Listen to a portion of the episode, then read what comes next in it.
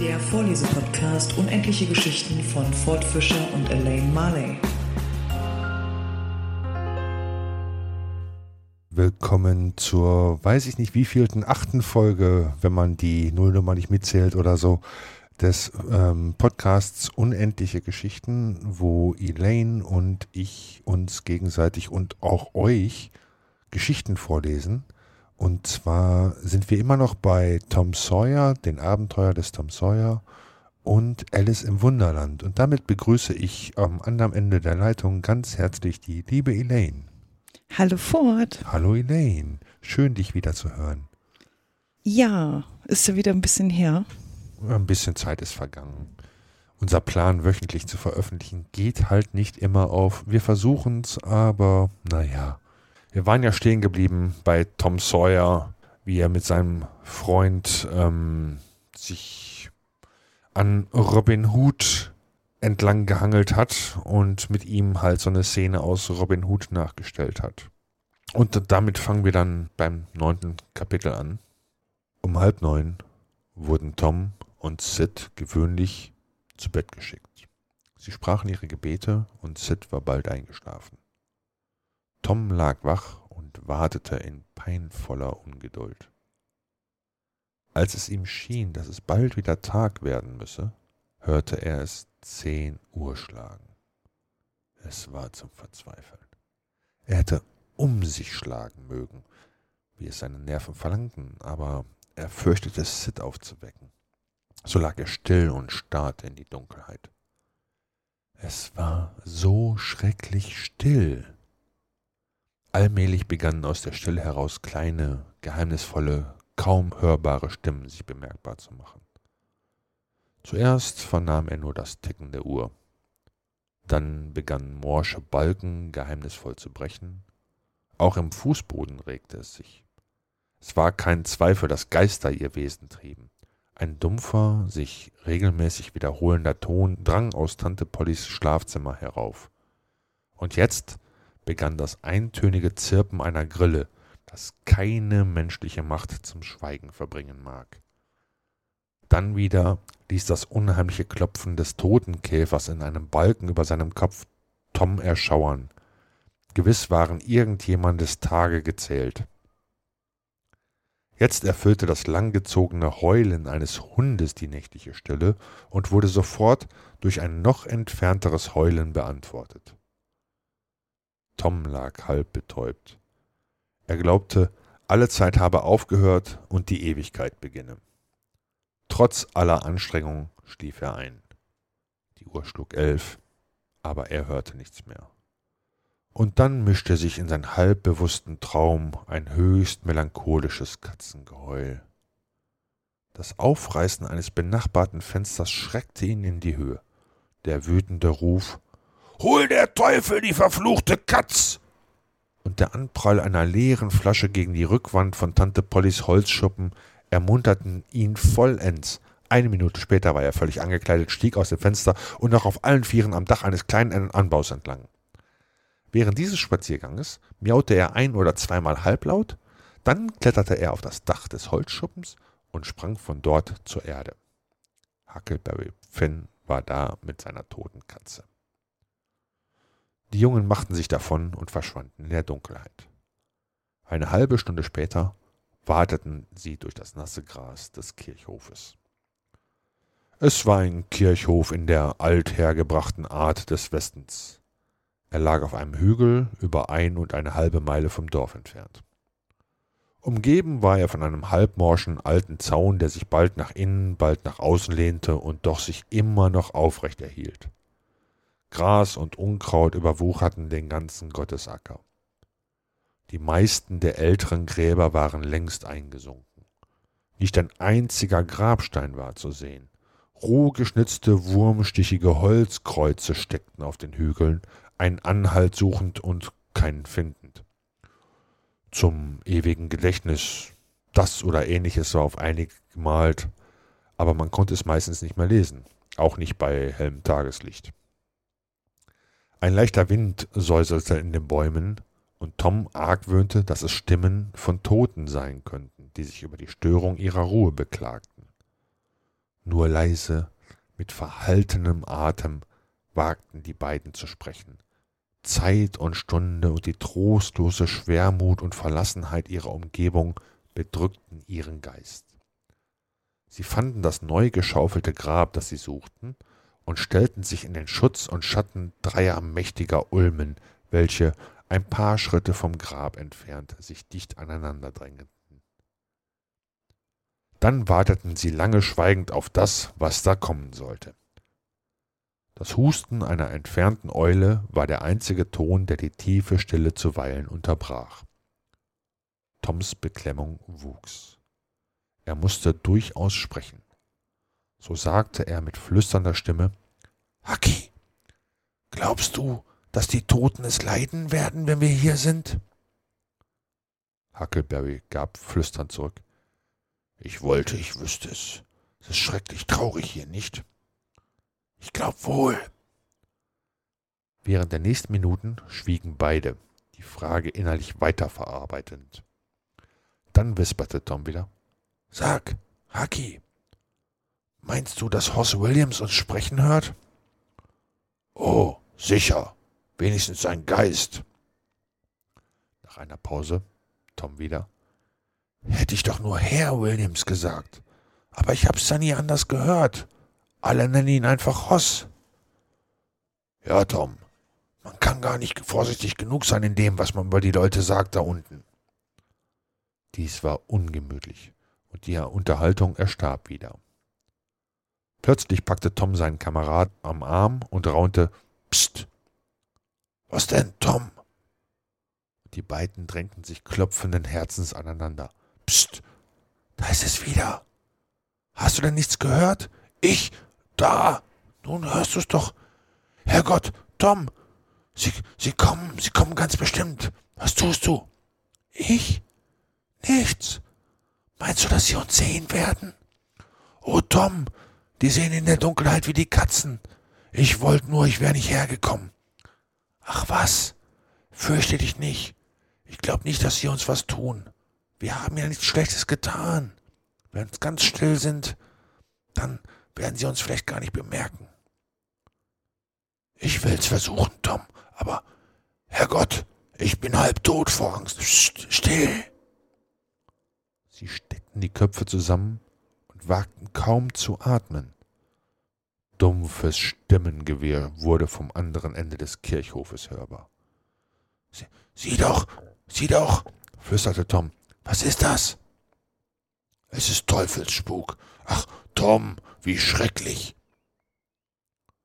Ein paar unbestimmte Figuren tauchten aus der Dunkelheit auf, eine altertümliche Blendlanterne mit sich führend, welche die Umgebung mit zahllosen Lichtstreifen erhellte. Schaudernd flüsterte Hackelberg. Ganz gewiss, Tom, es sind Teufel. Drei auf einmal. Gott, Gott, Tom, wir sind verloren. Weißt du denn kein Gebet? Ich will's versuchen, aber sei doch nicht so bange. Sie werden uns ja nicht erwischen. Müde bin ich, geht so. Psst. Was denn, Hack? Das sind doch Menschen. Einer wenigstens. Die eine Stimme gehört dem alten Muff Potter. Ist das gewiss? Wenn ich's dir doch sage, nur ganz still. Er wird uns schwerlich bemerken, besoffen wie gewöhnlich, erbärmlicher alter Trunkenbold. Ist ja schon gut, ich bin ganz still. Jetzt bleiben Sie stehen. Sie können es nicht finden. Jetzt kommen Sie wieder näher. Heiß, kalt. Wieder heiß, riesig heiß. Da. Jetzt sind Sie ganz in der Nähe. Du Hack. Ich kenne die zweite Stimme. Das ist die von Indiana Joe. Ist richtig. Diese mörderische Bestie. Ich wollte fast lieber, es wären Teufel. Was Sie wohl vorhaben. Mit dem Tuscheln war es jetzt aus. Die drei waren beim Grab angelangt und standen kaum ein paar Fuß vom Versteck der beiden Abenteurer.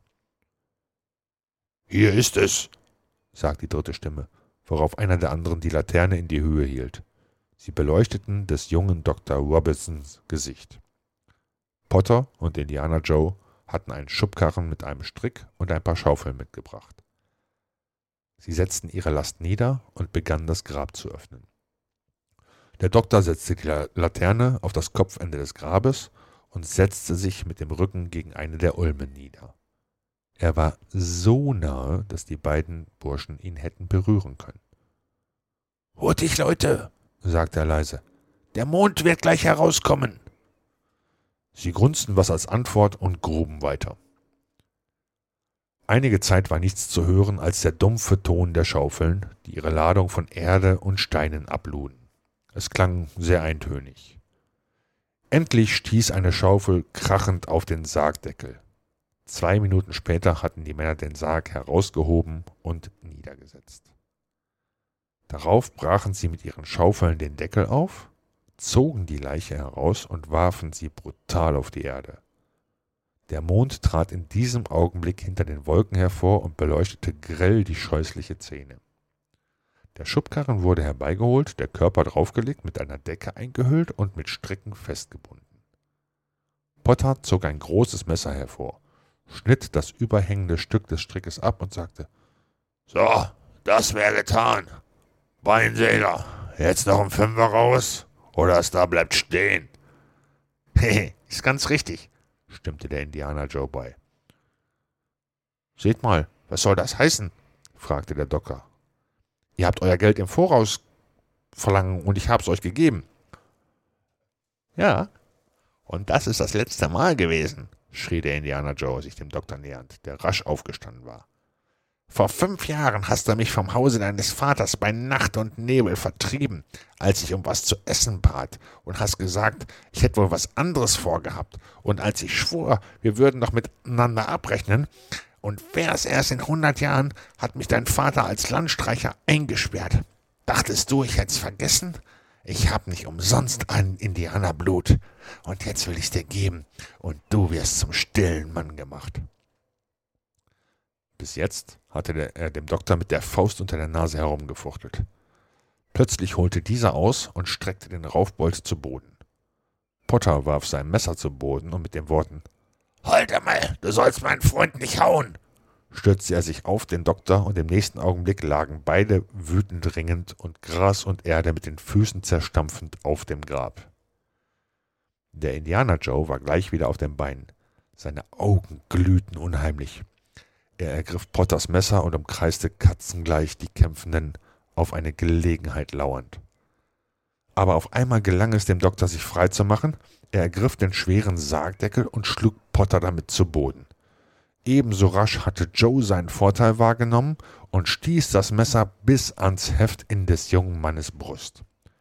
Der Doktor stieß einen Schrei aus und fiel auf Potter, ihn mit seinem Blute färbend, und im selben Moment verhüllten die Wolken das schreckliche Schauspiel, während die beiden zu Tode erschrockenen Burschen Hals über Kopf in der Dunkelheit verschwanden. Sobald der Mond wieder hervorkam, stand Joe über den beiden regungslos Liegenden und betrachtete sie. Der Doktor murmelte etwas Unverständliches, tat einen langen Seufzer und war still. Beim Satan, der Stich sitzt, brummte Joe und begann die Leiche zu berauben, worauf er das verräterische Messer in Potters offene Hand steckte und sich auf den geöffneten Sarg setzte. Drei, vier, fünf Minuten verflossen und dann begann Potter sich zu bewegen und zu stöhnen. Seine Hand schloss sich um das Messer, er hob es auf, blickte drauf und ließ es schaudernd fallen. Dann richtete er sich auf, schob die Leiche von sich und starrte verwirrt um sich. Joe anzusehen, vermied er. Herrgott, Joe, wie war das? sagte er mit zitternder Stimme. Es ist eine faule Geschichte, entgegnete der Joe grob. Wozu tatst du's? Ich? Ich hab's nicht getan. Sieh mal, na, mit solchem Geschwätz kommst du nicht los. Potter zitterte und war arschvoll. Ich hatte mir doch vorgenommen, nüchtern zu bleiben. Warum musste ich auch nachts trinken? Hab's ja noch im Kopf mehr, als wir kamen. Immer betrunken. Völlig auf gar nichts kann ich mich besinnen.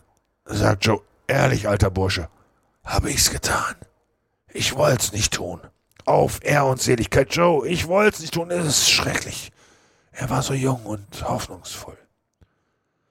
Na, ihr habt halt gerauft und er gab dir eins rüber mit dem Sargdeckel und du fielst hin und dann kamst du wieder auf, wanktest und konntest dich kaum auf den Füßen halten hobst das Messer auf, na dann stießest du es ihm in den Leib, grad wie er dir noch einen tüchtigen Schlag geben wollte, und da hast du hier wie ein toter Klotz gelegen, bis jetzt. Oh, ich wusste ja nicht mehr, was ich tat. Es kam wohl alles vom Brandwein und von der Wut, schätze ich. Ich habe noch nie vorher in meinem Leben sowas getan, Joe. Alle können's mir bezeugen, alle. Geprügelt, ja, aber gestochen niemals, Joe. Joe, sag's niemand, sag's mir, Joe, dass du's niemandem sagen willst. Sei ein guter Bursche, Joe. Ich hab dich immer gern gehabt. Joe, und ich hab deine Partei genommen, weißt du nicht, Joe? Joe, du sagst es nicht, Joe. Joe nicht und der arme Kerl fiel auf die Knie vor dem kaltherzigen Mörder und hob beschwörend die Hände. Na, du bist immer treu und brav zu mir gewesen, Muff Potter, und ich werde dich nicht verraten. Das ist doch wie ein Kerl gesprochen, hä? Oh ja, Joe, Joe, du bist ein Engel. Ich will dich segnen, solange ich leb. Und Potter begann zu weinen. Na komm, jetzt ist genug davon. Es ist eine verdammt schlechte Zeit zum Heulen. Mach, dass du in der Richtung fortkommst und ich will nicht hingehen. Vorwärts, mach fort und lass nichts liegen zum Teufel. Potter setzte sich in Trab, woraus bald regelrechter Galopp wurde. Joe schaute ihm nach, brummend. Wenn er so betäubt von dem Prügeln und voll, voll Schnaps ist, wie er aussieht, so wird er an das Messer erst denken, wenn er so weit fort ist, dass er es nicht wagt, an so einen Ort zurückzukommen. Hasenfuß. Zwei oder drei Minuten später sah nur noch der Mond den Ermordeten, den eingebundenen Körper des Toten, den aufgebrochenen Sarg und das leere Grab. Tiefe Stille herrschte, wieder wie vorher. Krass, krasses Kapitel. Also so ein Kapitel habe ich jetzt nicht erwartet. Nach der Liebesgeschichte, ne? Richtig. Liebesgeschichte, jetzt kommt der Tod und dann kommt das Crockett spielt der Königin. Was für ein Dreher, aber okay. Dann erzähl mir doch mal was von dem Crockett-Spiel der Königin. Also im letzten Kapitel waren wir bei der Teeparty, beim Faselhase und beim Hutmacher mit dem Murmeltier. Und dann ist ja Alice völlig wütend, entsetzt dann von dieser ganz dummen Teegesellschaft fortgegangen und fand dann endlich den Weg in den schönen Garten den sie schon zu Beginn der Geschichte gesehen hatte. Und da beginnt auch das achte Kapitel, das Crockettfeld der Königin. Ein großer hochstämmiger Rosenstrauch stand nahe beim Eingang. Die Rosen, die darauf wuchsen, waren weiß. Aber drei Gärtner waren damit beschäftigt, sie rot zu malen. Alice kam dies verwunderbar vor, und da sie näher hinzutrat, um ihn anzusehen, hörte sie einen von ihnen sagen Nimm dich in Acht, fünf, bespritz mich nicht so mit Farbe. Ich konnte nicht dafür, sagte Fünf in verdrießlichem Tone. Sieben hat mir an den Ellbogen gestoßen. Worauf Sieben aufsah und sagte, Recht so, Fünf, schiebe immer die Schuld auf andere Leute. Du sei nur ganz still, sagte Fünf. Gestern erst hörte ich die Königin sagen, du verdientest geköpft zu werden. Wofür? fragte der, welcher zuerst gesprochen hatte.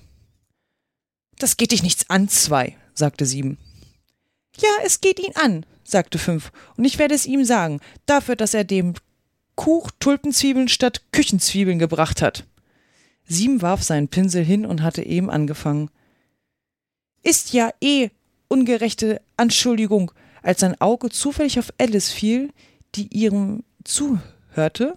Er hielt plötzlich inne, die anderen sahen sich auch um und sie verbeugten sich alle tief. Wollen Sie so gut sein, mir zu sagen, sprach Alice etwas furchtsam, warum Sie diese Rosen malen? Fünf und sieben antworteten nicht, sahen aber zwei an. Zwei fingen mit leiser Stimme an. Die, die Wahrheit zu gestehen, Fräulein, dies hätte hier ein roter Rosenstrauch sein sollen, und wir haben aus Versehen einen weißen gepflanzt, und wenn die Königin es gewahr würde, würden wir alle geköpft werden, müssen Sie wissen. So, sehen Sie, Fräulein, versuchen wir, so gut es geht.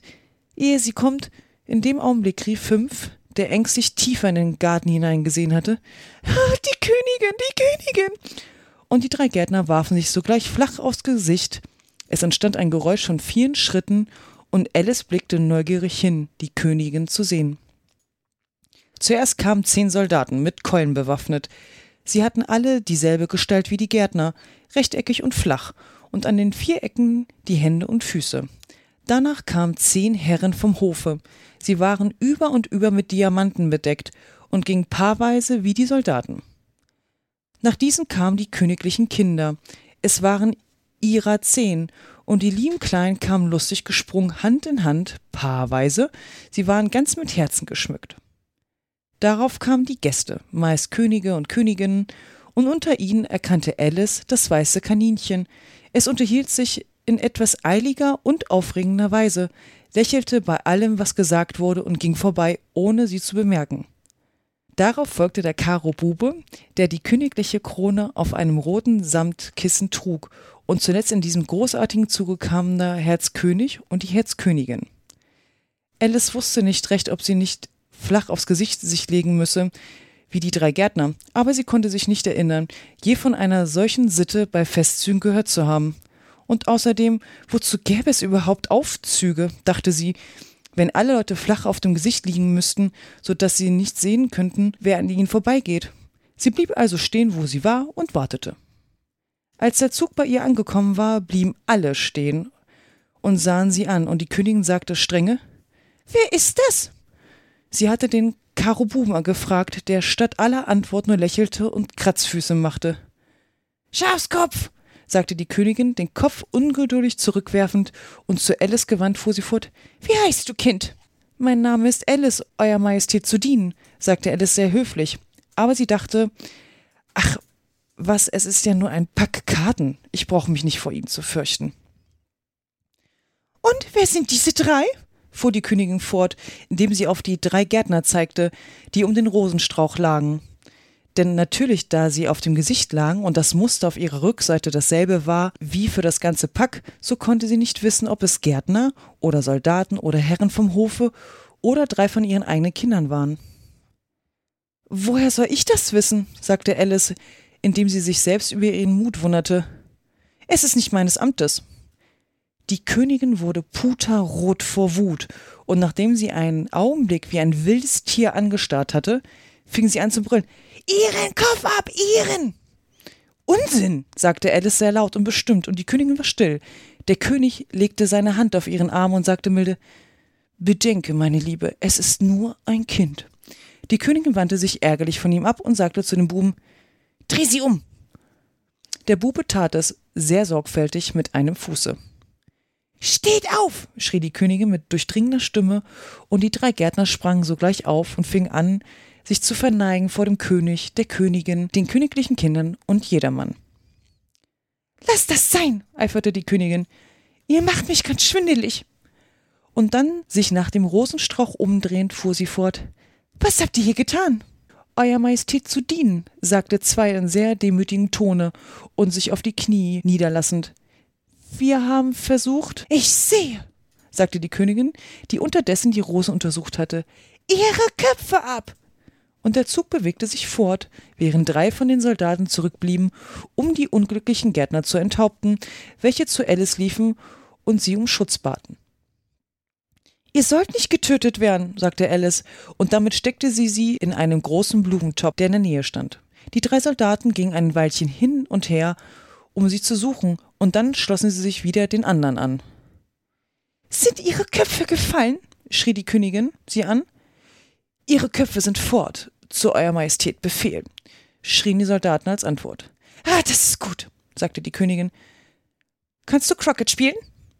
Die Soldaten waren still und sahen Alice an, da die Frage augenscheinlich an sie gerichtet war. Ja, schrie Alice. Dann komm mit, brüllte die Königin und Alice schloss sich dem Zuge an, sehr neugierig, was nun geschehen werde. Es ist, es ist ein sehr schöner Tag, sagte eine schüchterne Stimme neben ihr. Sie ging neben dem weißen Kaninchen, das ihr ängstlich ins Gesicht sah. Sehr, sagte Alice. Wo ist die Herzogin? Still, still, sagte das Kaninchen in einem leisen, schnellen Tone. Es sah dabei ängstlich über seine Schulter, stellte sich dann auf die Zehen, hielt den Mund dicht an Alice Ohr und wisperte, Sie ist zum Tode verurteilt. Wofür? fragte diese. Sagtest du, wie schade? Fragte das Kaninchen. Nein, das sagte ich nicht, sagte Alice. Ich finde gar nicht, dass es schade ist. Ich sagte, wofür? Sie hat der Königin eine Ohrfeige gegeben, fing das Kaninchen an. Alice lachte hörbar. Oh, still, flüsterte das Kaninchen in sehr erschreckendem Tone. Die Königin wird dich hören. Sie kam nämlich etwas spät und die Königin sagte, Macht, dass ihr an ihre Plätze kommt, donnerte die Königin. Alle fingen an, in allen Richtungen durcheinander zu laufen, wobei sie einer über den anderen stolperten. Jedoch nach ein bis zwei Minuten waren sie in Ordnung und das Spiel fing an. Alice dachte, ein so merkwürdiges Crocketfeld habe sie in ihrem Leben noch nicht gesehen. Es war voller Erhöhungen und Furchen. Die Kugeln waren lebendige Igel und die Schlägel lebendige Flamingos. Und die Soldaten mussten sich umbiegen und auf Händen und Füßen stehen, um die Bogen zu bilden. Die Hauptschwierigkeit, die Alice zuerst fand, war, den Flamingo zu handhaben. Sie konnte zwar ziemlich bequem seinen Körper unter ihren Armen festhalten, sodass sie die Füße hinunterhingen, aber wenn sie eben seinen Hals schön ausgestreckt hatte und dem Igel nun einen Schlag mit seinem Kopf geben wollte, so richtete er sich auf und sah ihr mit einem so verdutzten Ausdruck ins Gesicht, dass sie sich nicht enthalten konnte, laut zu lachen. Wenn sie nun seinen Kopf heruntergebogen hatte und eben wieder anfangen wollte zu spielen, so fand sie zu ihrem großen Verdruss, dass der Igel sich aufgerollt hatte und eben fortkroch. Außerdem war gewöhnlich eine Erhöhung oder eine Furche gerade da im Wege, wo sie den Igel hinrollen wollte, und da die umgebogenen Soldaten fortwährend aufstanden und an eine andere Stelle des Grasplatzes gingen, so kam Alice bald zu der Überzeugung, dass es wirklich ein sehr, sehr schweres Spiel sei. Die Spieler spielten alle zugleich, ohne zu warten, bis sie an der Reihe waren. Dabei stritten sie sich immer fort und zankten um die Igel, und in sehr kurzer Zeit war die Königin in der heftigsten Wut, stampfte mit den Füßen und schrie Schlagt ihm den Kopf ab. oder Schlagt ihr den Kopf ab. ungefähr einmal jede Minute. Alice fing an, sich sehr unbehaglich zu fühlen. Sie hatte zwar noch keinen Streit mit der Königin gehabt, aber sie wusste, dass sie keinen Augenblick sicher davor war. Und was, dachte sie, würde denn aus mir werden? Die Leute hier schienen schrecklich gern zu köpfen. Es ist das größte Wunder, dass überhaupt noch welche am Leben geblieben sind. Sie sah sich nach einem Ausgange um und überlegte, ob sie sich wohl, ohne gesehen zu werden, fortschleichen könne, als sie eine merkwürdige Erscheinung in der Luft wahrnahm. Sie schien ihr zuerst ganz rätselhaft, aber nachdem sie sie ein paar Minuten beobachtet hatte, erkannte sie, dass es ein Grinsen war und sagte, es ist die Grinsekatze. Jetzt werde ich jemand haben, mit dem ich sprechen kann. Gott sei Dank. Na, wie geht es dir? sagte die Katze, sobald Mund genug da war, um damit zu sprechen. Alice wartete, bis die Augen erschienen und nickte ihr zu. Es nützt nichts, mit ihr zu reden, dachte sie, bis ihre Ohren gekommen sind, oder wenigstens eins. Den nächsten Augenblick erschien der ganze Kopf. Da setzte Alice ihren Flamingo nieder und fing ihren Bericht von dem Spieler an, sehr froh, dass sie jemanden zum Zuhören hatte. Die Katze schien zu glauben, dass jetzt genug von ihr sichtbar sei, und es erschien weiter nichts. Ich glaube, sie spielen gar nicht gerecht, fing Alice in etwas klagendem Tone an, und sie zanken alle so entsetzlich, dass man sein eigenes Wort nicht hören kann, und dann haben sie gar keine Spielregeln, wenigstens welche, die man ja einhalten könnte. So beobachtet sie aber trotzdem niemand, und du hast keine Idee, wie es einen verwirrt, dass alle Crockett-Sachen lebendig sind. Zum Beispiel, da ist der Bogen, durch den ich das nächste Mal spielen muss und geht am anderen Ende des Grasplatzes spazieren. Und ich hätte den Igel der Königin noch eben treffen können, nur dass er fortrannte, als er meinen kommen sah. Wie gefällt dir denn die Königin? fragte die Katze leise. Oh, ganz und gar nicht, sagte Alice. Sie hat so sehr viel da bemerkte sie eben, dass die Königin dicht hinter ihr war und zuhörte. Also setzte sie hinzu Aussicht zu gewinnen, dass es kaum der Mühe wert ist, das Spiel auszuspielen. Die Königin lächelte und ging weiter. Mit wem redest du da? sagte der König, indem er an Alice herantrat und mit großer Neugierde den Katzenkopf ansah. Es ist einer meiner Freunde, ein Grinsekater sagte Alice. Erlauben Sie, dass ich ihn Ihnen vorstelle? Sein Aussehen gefällt mir gar nicht, sagte der König. Er mag mir jedoch die Hand küssen, wenn er will. Oh, lieber nicht, versetzte der Kater. Sei nicht so impertinent, sagte der König, und sieh mich nicht so an. Er stellte sich hinter Alice, als er dies sagte. Der Kater sieht den König an, der König sieht den Kater an, sagte Alice. Das habe ich irgendwo gelesen, ich weiß noch nicht mehr wo. Fort muss er, sagte der König sehr entschieden und rief der Königin zu, die gerade vorbeiging. Meine Liebe, ich wollte, du ließest diesen Kater fortschaffen. Die Königin kannte nur eine Art, alle Schwierigkeiten, große und kleine, zu beseitigen. Schlagt ihm den Kopf ab, sagte sie, ohne sich einmal umzudrehen. Ich werde den Henker selbst holen, sagte der König eifrig und eilte fort. Alice dachte, sie wollte lieber zurückgehen und sehen, wie es mit dem Spiele stehe, da sie in der Entfernung die Stimme der Königin hörte, die vor Wut außer sich war. Sie hatte sie schon drei Spieler zum Tode verurteilen hören, weil sie ihrer Reihe verfehlt hatten. Und der Stand der Dinge behagte ihr gar nicht, da das Spiel in solcher Verwirrung war, dass sie nie wusste, ob sie an der Reihe sei oder nicht. Sie ging also sich nach ihrem Igel umsehen. Der Igel war im Kampfe mit einem anderen Igel, was Alice eine vortreffliche Gelegenheit erschien, eine mit dem anderen zu treffen. Die einzige Schwierigkeit war, dass ihr Flamingo nach dem anderen Ende des Gartens gegangen war, wo Alice eben sehen konnte, wie er höchst ungeschickt versuchte, auf einem Baum zu fliegen. Als sie den Flamingo gefangen und zurückgebracht hatte, war der Kampf vorüber und die beiden Igel nirgends zu sehen.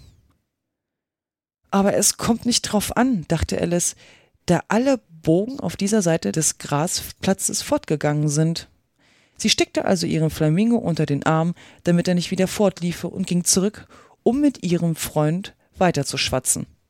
Als sie zum Kater äh, zurückkam, war sie sehr erstaunt, einen großen Auflauf um ihn versammelt zu sehen. Es fand ein großes Wortspiele statt zwischen dem Henker, dem König und der Königin, welche alle drei zugleich sprachen, während die übrigen ganz still waren und sehr ängstlich aussahen. Sobald Alice erschien, wurde sie von allen dreien aufgefordert, den streitigen Punkt zu entscheiden, und sie wiederholten ihr ihre Beweisgründe, obgleich, da alle zugleich sprachen, man kaum verstehen konnte, was jeder Einzelne sagte. Der Henker behauptete, dass man keinen Kopf abschneiden könne, wo kein Körper sei, von dem man ihn abschneiden könne dass er so etwas noch nie getan habe und jetzt über die Jahre hinaus sei, wo man so etwas Neues lernen würde. Der König wiederum behauptete, dass alles, was einen Kopf habe, geköpft werden könne und dass man nicht so viel Unsinn schwatzen solle. Die Königin jedoch sagte, dass, wenn nicht in weniger als keiner Frist etwas geschehe, sie die ganze Gesellschaft würde köpfen lassen. Diese letztere Bemerkung hatte der Versammlung ein so ernstes und ängstliches Aussehen gegeben. Alice wusste nichts Besseres zu sagen als, er gehört der Herzogin. Es wäre am besten, sie zu fragen. Sie ist im Gefängnis, sagte die Königin zum Henker. Hole sie her. Und der Henker lief davon wie ein Pfeil. Da wurde der Kopf des Katers undeutlicher und undeutlicher. Und gerade in dem Augenblicke, als der Henker mit der Herzogin zurückkam, verschwand er gänzlich. Der König und der Henker liefen ganz wild umher, um ihn zu suchen, während die übrige Gesellschaft zum Spiele zurückging. Vielen Dank fürs Einschalten, Zuhören und so weiter. Bis zum nächsten Mal. Vielen Tschüss. Dank. Ciao.